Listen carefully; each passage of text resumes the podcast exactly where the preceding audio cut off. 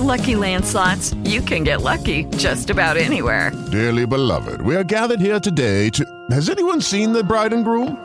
Sorry, sorry, we're here. We were getting lucky in the limo and we lost track of time. No, Lucky Land Casino, with cash prizes that add up quicker than a guest registry. In that case, I pronounce you lucky.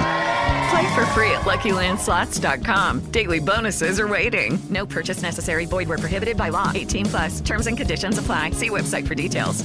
Hello, it is Ryan, and we could all use an extra bright spot in our day, couldn't we? Just to make up for things like sitting in traffic, doing the dishes, counting your steps, you know, all the mundane stuff. That is why I'm such a big fan of Chumba Casino. Chumba Casino has all your favorite social casino style games that you can play for free anytime, anywhere with daily bonuses. That should brighten your day a little.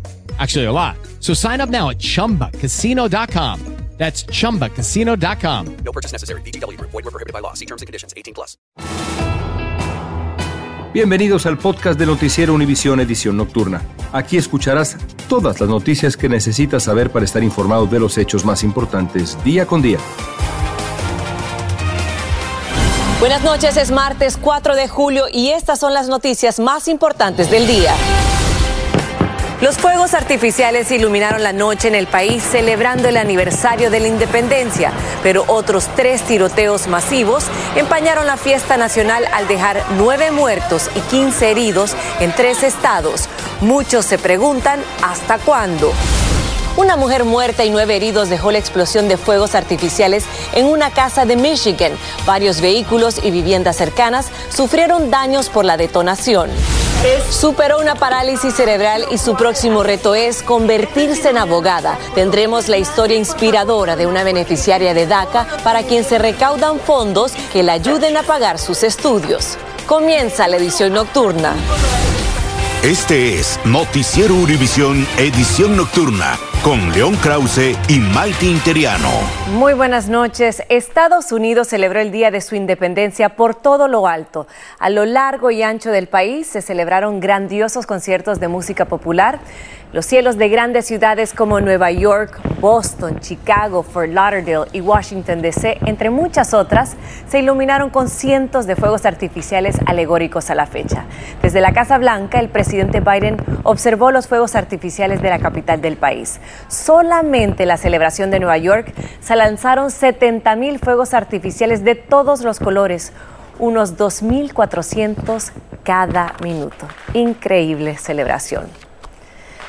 Pero con eso dicho, no todo fue fiesta. A esta hora la policía investiga una explosión de fuegos artificiales que dejó una mujer muerta y nueve personas heridas en un parque de Michigan. Paramédicos llegaron a la escena para socorrer a la mujer, pero ella había fallecido. Enrique García Fuentes tiene más detalles de esta tragedia. No fue solo una, sino varias las explosiones con fuegos artificiales registradas en el estado de Michigan, donde una persona murió y otras nueve resultaron lesionadas. Un portavoz de la oficina del alguacil del condado Ottawa confirmó que una de las explosiones causó la muerte de una mujer de 43 años de edad durante una celebración del 4 de julio en el poblado de Park Township. Sorry for the person lo siento por la persona que murió y por los heridos, dijo esta vecina, quien agregó que la última de las explosiones fue estrenduosa. Los estallidos causaron daños a viviendas y rompieron los cristales de varios automóviles. También en Michigan, pero en Allegan City, varios niños gritaron horrorizados cuando fueron alcanzados por un cohete. En el noreste de Texas se registró una muerte más por la misma causa y se reporta una persona herida de gravedad en Cary, Illinois. Residentes de Chicago, donde está prohibida la posesión y venta de fuegos artificiales, dicen que las autoridades deben ser más estrictas para evitar su uso. Su venta se hace sin regulación alguna en vecindarios de clase trabajadora. Para mí no está bien eso, de que quemen cohetes, no. ¿Por qué? Por lo mismo de que muchos niños, ah, por andar jugando con esos, suceden accidentes. Otros dicen que solo se tiene que tener cuidado al momento de prender los cohetes. Es que la culpa a veces la tienen los papás que no tienen seguridad de los niños, no saben, no cuidan bien. Pase lo que pase, la gente continuará celebrando con fuegos artificiales. Si van a quemar los cohetes, tengan mucho cuidado con los niños, que estén bien alerta de ellos. El año pasado, la Comisión de Seguridad en Productos para el Consumidor registró 22 muertes en incidentes relacionados con el uso de fuegos artificiales en todo el país. Otras 10.200 personas resultaron lesionadas. En Chicago, Enrique García Fuentes, Univisión. Gracias, Enrique. Y la diversión se tornó repentinamente en temor en una playa de Florida cuando un tiburón se acercó a la orilla en medio de decenas de bañistas. Algunos salieron huyendo del agua al ver las aletas del tiburón, no es para menos, pero otros permanecieron atónitos siguiendo el recorrido de la criatura, que afortunadamente se alejó de ellos. Qué suerte. Y este día de la independencia fue empañado por varios tiroteos masivos. Nueve personas murieron y otras 15 resultaron heridas en tres estados. Guillermo González nos tiene más detalles. La celebración del Día de la Independencia en Estados Unidos se convirtió este año, una vez más, en una jornada llena de violencia y muerte. El primer hecho violento ocurrió en Filadelfia, cuando este hombre supuestamente disparó aleatoriamente su rifle AR-15 contra decenas de personas, incluyendo una madre y sus dos pequeños hijos que estaban dentro de un vehículo. Cinco de ellas murieron y dos más resultaron heridas. Las cinco víctimas mortales fueron identificadas como Lashit Merritt, de 20 años, Daimir Stanton, de 29, Ralph Morales, de 59, Dojan Brown, de 15 y Joseph Wamar, de 31. Lo ocurrido anoche en nuestro vecindario fue inimaginablemente horrorífico. Lo que se suponía fuese una hermosa noche de verano terminó con un individuo disparando su rifle al azar. El sospechoso, un hombre de 40 años, fue arrestado sin violencia por la policía. La trágica ola de ataques continuó en Fort Worth, Texas. Allí una balacera acabó con la vida de al menos una persona y dejó heridas a otras ocho. La policía cree que el incidente podría estar relacionada con enfrentamientos entre pandillas. I'm sorry for all the families that it happened to. I'm sorry that we had to watch them have a parade where our children got killed last night. Or watch the police officers park where my baby was shot. Pero la tragedia no se detuvo allí. En Indianápolis, al menos una persona murió y cuatro más quedaron heridas en otra balacera. La policía dijo que desconoce las causas y que los agentes encontraron varias armas de fuego en el lugar. Los expertos en crimen tienen una extensa área por cubrir. También tenemos muchos vehículos envueltos aquí durante y después de la balacera, dijo este oficial de policía de Indianápolis. Más de 340 tiroteos masivos en los que han muerto cuatro personas o más han ocurrido en Estados Unidos este año. Una vez más, el presidente Biden pidió que se prohíba la comercialización de rifles y armas de fuego automáticas o de asalto. Está en nuestras manos el volver a prohibir las armas de asalto, exigir el almacenaje seguro, poner fin a la inmunidad de los fabricantes y promulgar una revisión general de antecedentes. En el caso del sospechoso señalado del tiroteo de Filadelfia, la fiscalía dijo que enfrentará múltiples cargos de homicidio y que hará todo lo que esté a su alcance para que no salga libre bajo fianza. Las investigaciones de los tres incidentes violentos están plenamente activas y las autoridades están pidiendo al público su cooperación para establecer los detalles y los orígenes. Haití. Regreso contigo. Muchísimas gracias, Guillermo. ¿Hasta cuándo otro tiroteo más? Y miembros de la comunidad de Highland Park en Illinois se reunieron hoy no para celebrar el feriado, sino que para recordar a aquellas personas que murieron hace un año. Siete víctimas mortales fue el saldo que dejó un pistolero el año pasado que disparó con un rifle cuando se realizaba el desfile por el 4 de julio. Varios participantes dijeron que ese día les marcó la vida. A esta hora estaba él con nosotros muy feliz esperando para irnos al desfile y nunca nos imaginamos ¿verdad? que un día como hoy, que todos pensamos pasar eh, reunidos en familias, iba a volver una tragedia para todos nosotros. En la velada estuvieron dos senadores y el gobernador J.B. Pritzker y todos hicieron un momento de silencio a la hora en que ocurrió el tiroteo. Y la policía dijo que busca a unos ladrones que estrellaron un auto contra una joyería en la ciudad de Laverne, en el condado de Los Ángeles. De inmediato, varios hombres entraron a la tienda y destrozaron vitrinas, robándose joyas valoradas en miles de dólares y golpeando al dueño del negocio. Esto dicen los residentes de la zona. da miedo, la verdad, porque uno se quiere sentir seguro en estas áreas y ya miramos de que cuando están tal vez destruyendo sus propias ciudades, vienen a las ciudades que son más sanas o tal vez que tienen más prosperidad y vienen aquí a arruinar todo eso. Los sospechosos huyeron en un Nissan Altima negro y la policía investiga si forman parte de una red organizada de ladrones. Estás escuchando la edición nocturna de Noticiero Univisión.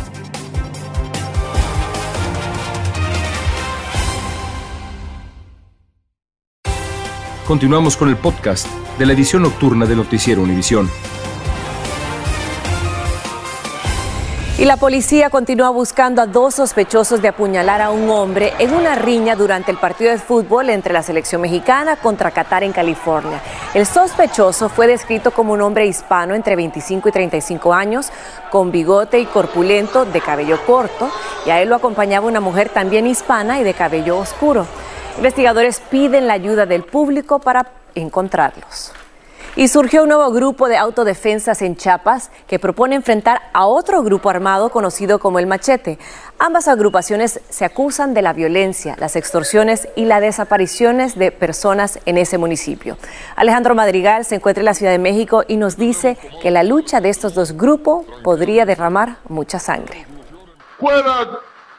¡Machete! Se hacen llamar Ejército Civil del Pueblo Indígena de Panteló y están armados hasta los dientes para enfrentarse a tiros y derrocar a otro grupo armado que tiene el control de este municipio serrano de Chiapas, al sur de México. Ya que son muchos de los abusos, asesinatos que han hecho. Y ahora son ellos los que patrullan las calles. No queremos más agresiones en contra nuestra.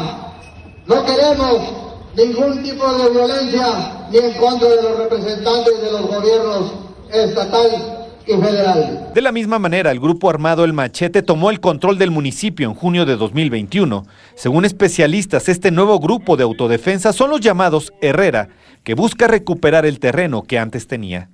Es la lógica de la guerra, ¿no? Este, yo te quité, te quité con fuerza, pero yo tenía el poder durante 20 años. Entonces, una respuesta, lo vemos por los uniformes, el armamento, pues que no es de un grupo campesino. Y a pesar de verlos armados en las calles del pueblo, Ejército y Guardia Nacional aseguran que todo está bajo control. Está completamente tranquila, hay actividades comercial normal, no se observa ningún grupo armado o gente que esté transitando eh, violentando la, la ley. En julio de 2021, el grupo El Machete secuestró a 21 personas acusadas de ser delincuentes. Dos años después, siguen desaparecidas. Para Panteló y la región se, se sigue esperando un incremento de asesinatos, de violencia, ajuste de cuentas. El gobierno de Chiapas aún no confirma la presencia de este grupo armado, que por cierto se disputa también el municipio de frontera con Malapa, Chenaló, sin que la autoridad intervenga. En Ciudad de México, Alejandro Madrigal, Univisión. Y pasamos con la historia de una joven inmigrante que nació prematuramente con una seria condición cerebral, pero su espíritu luchador le permitió recuperarse, convertirse en activista comunitaria, superando sus limitaciones físicas. Quiere estudiar derecho y no hay nada ni nadie que la detenga, como nos cuenta Romy de Frías. Fui a Washington en muchas de las marchas que tuvieron. Ella es Paulina Ruiz, inmigrante mexicana y milagro de vida. Actualmente tengo secuelas de parálisis cerebral, que es solamente no poder caminar.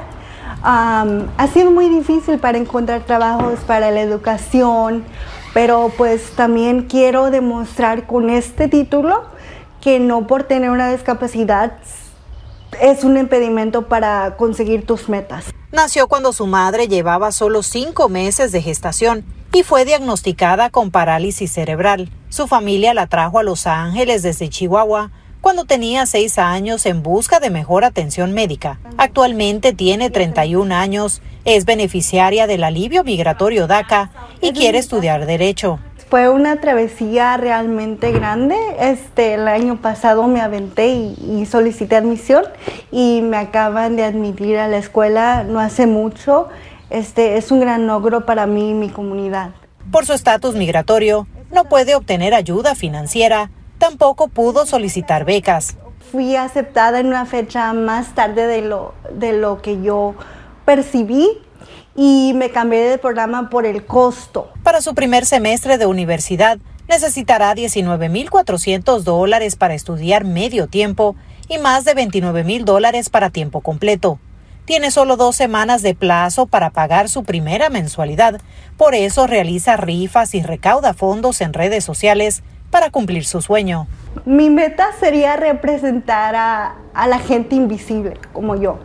Entonces, ya sea en un despacho, ya sea en un puesto de congreso, ya sea como yo pueda ayudar a otros. Las clases del próximo semestre iniciarán el 7 de agosto y Paulina tiene la esperanza de ser un estudiante de tiempo completo si consigue los fondos. Desde Los Ángeles, California, Romy de Frías, Univisión. Increíble historia de Paulina. Y el Servicio Secreto investiga el origen de la cocaína encontrada en la zona accesible a turistas en la Casa Blanca, obligando a evacuar la mansión presidencial. Agentes que hacían ronda el domingo en la noche hallaron un polvo blanco que tras ser sometido a un análisis se determinó que sí que era cocaína. Al momento del hallazgo, el presidente Biden se encontraba en la residencia Camp David. Y en temas de salud, la Administración de Alimentos y Medicamentos aprobó una muestra de sangre para ayudar a identificar signos de preeclampsia en embarazadas. Algunos síntomas son presión alta, daño hepático, entre otros, y ocurre después de las 20 semanas de gestación. La muestra de sangre aprobada por el gobierno permitirá detectarla antes y evitar que empeoren los síntomas. Los residentes de los 12 estados del sur y del medio oeste del país fuman más, así es. Y así lo revela un informe de la organización Antitabaco que añade que en esos estados un fumador, escuche bien, consume unos 53 paquetes al año. Esa cifra es el doble de lo que consumen los fumadores en otras partes del país. Y una falla mecánica en una montaña rusa obligó a un dramático rescate en un festival en Crandon, Wisconsin. Ocho pasajeros quedaron suspendidos boca abajo durante varias horas. Bomberos de tres ciudades participaron en la difícil misión de rescate y el último pasajero fue rescatado con éxito más de tres horas después de que se atascara la montaña rusa. Y un juez federal limitó el contacto de funcionarios de la administración Biden con las compañías tecnológicas para moderar el contenido en las redes sociales. El fallo del magistrado Terry Daughtry, nombrado por el expresidente Donald Trump, es una respuesta a una demanda presentada por Missouri y Luisiana, alegando que el gobierno de Biden trata de silenciar a sus críticos. El Departamento de Justicia evaluará las opciones judiciales sobre este veredicto. Continuamos con el podcast de la edición nocturna de Noticiero Univisión. Ucrania confirmó un total de 43 heridos, 12 de ellos niños, y un bombardeo a manos de militares rusos en la ciudad de Kharkiv. Los datos fueron actualizados por los médicos que atendieron a los heridos. La explosión dejó ventanas de edificios destrozados y carros quemados, según informó el jefe de la región militar ucraniana. Y después de dos años, Japón recibió la aprobación para liberar agua radiactiva tratada en la planta de Fukushima. De acuerdo con la organización encargada de dar este permiso, esta agua tendrá un impacto radiológico insignificante para las personas y el medio ambiente. El Centro Nacional de Pronóstico Ambiental de Estados Unidos registró como el día más caluroso del mundo el 3 de julio y no solo del 2023, sino también la historia del calor extremo. De acuerdo con la Organización Meteorológica Mundial, el grado intenso y sofocante registrado en el planeta son por el fenómeno del niño. Nocturna de Noticiero Univisión. Les cuento que el cantante mexicano Peso Pluma complace una petición de sus fanáticos. Mañana lanzará la primera bola en el partido de los Dodgers ante los Piratas en el Estadio de Los Ángeles. Aprovechando su gira por Estados Unidos, el cantante regional mexicano fue invitado para este importante lanzamiento en el partido de las grandes ligas contra los Piratas de Pittsburgh. Y Joey Chestnut reafirmó hoy que es un gran campeón mundial. Esta tarde obtuvo su cinturón mostaza número 16 en el tradicional concurso del 4 de julio de comer perros calientes Nathan's. Chestnut consumió, escucha bien, 62 perros calientes en 10 minutos para poder retener su título. Sin embargo, no pudo romper su récord mundial de 76 hot dogs y este año consumió menos que los 63 que ganó el año pasado. Esta es la octava victoria consecutiva. Chestnut obtiene la mayoría de sus ingresos con este tipo de concursos y bueno, satisface su hambre y celebra un día como hoy. Muchas gracias por acompañarme. Que descansen. Los espero mañana con más noticias. Buenas noches. Gracias por escucharnos. Si te gustó este episodio, síguenos en Euforia, compártelo con otros, públicalo en redes sociales y déjanos una reseña.